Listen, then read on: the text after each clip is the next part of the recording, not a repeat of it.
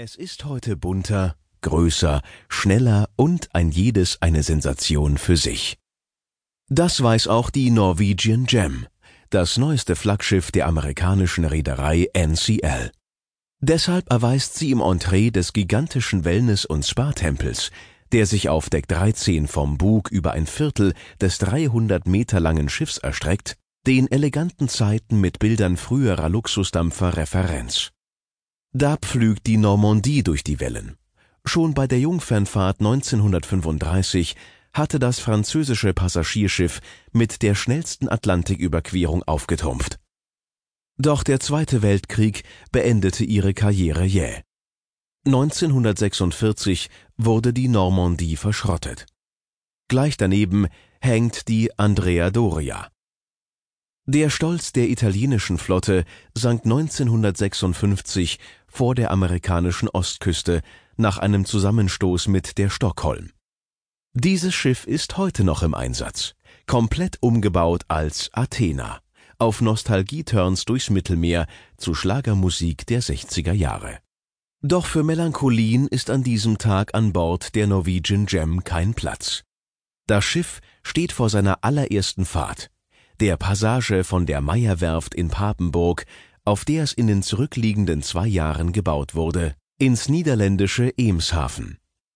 Das Schiff fährt mit eigenem Antrieb, fast 100.000 PS.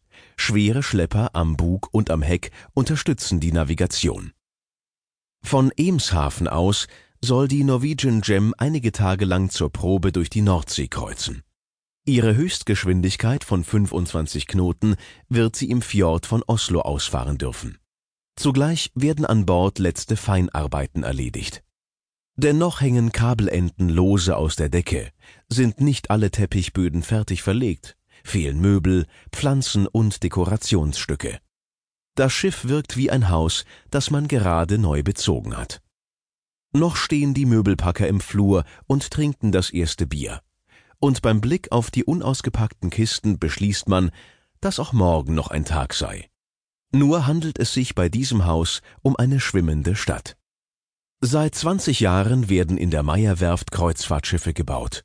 Die Norwegian Gem ist ihr 22. Schiff und das siebte für NCL. Die Reederei hat vor sieben Jahren das Prinzip des Freestyle Cruising entworfen die konsequente Abkehr von allen überlieferten Konventionen der Kreuzfahrt. Feste Tischzeiten, Kleiderordnung, straff organisierte Bordprogramme. Stattdessen soll die Freiheit auf den NCL-Schiffen keine Grenzen kennen. Diesem Prinzip ist etwa die verwirrende Vielzahl der Restaurants untergeordnet.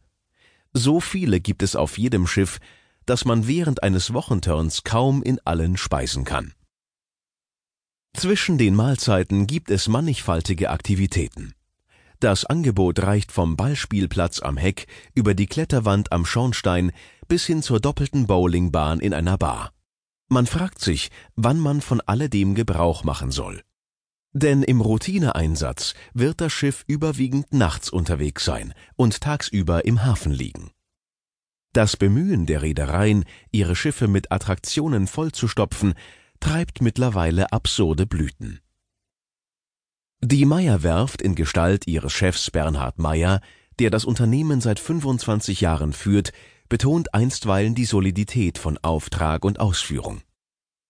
Der Kreuzfahrtschiffsbau hat dem Familienunternehmen in sechster Generation einen spektakulären Aufschwung beschert.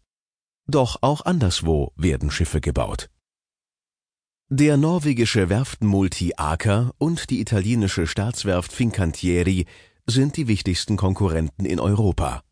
Und China hat inzwischen weit vorausschauend sein Interesse auf diesem Feld abgesteckt. Den Fanfaren von anderswo setzt Meyer Beharrlichkeit und Zuverlässigkeit entgegen und die Verwurzelung des Betriebs mit seinem Standort.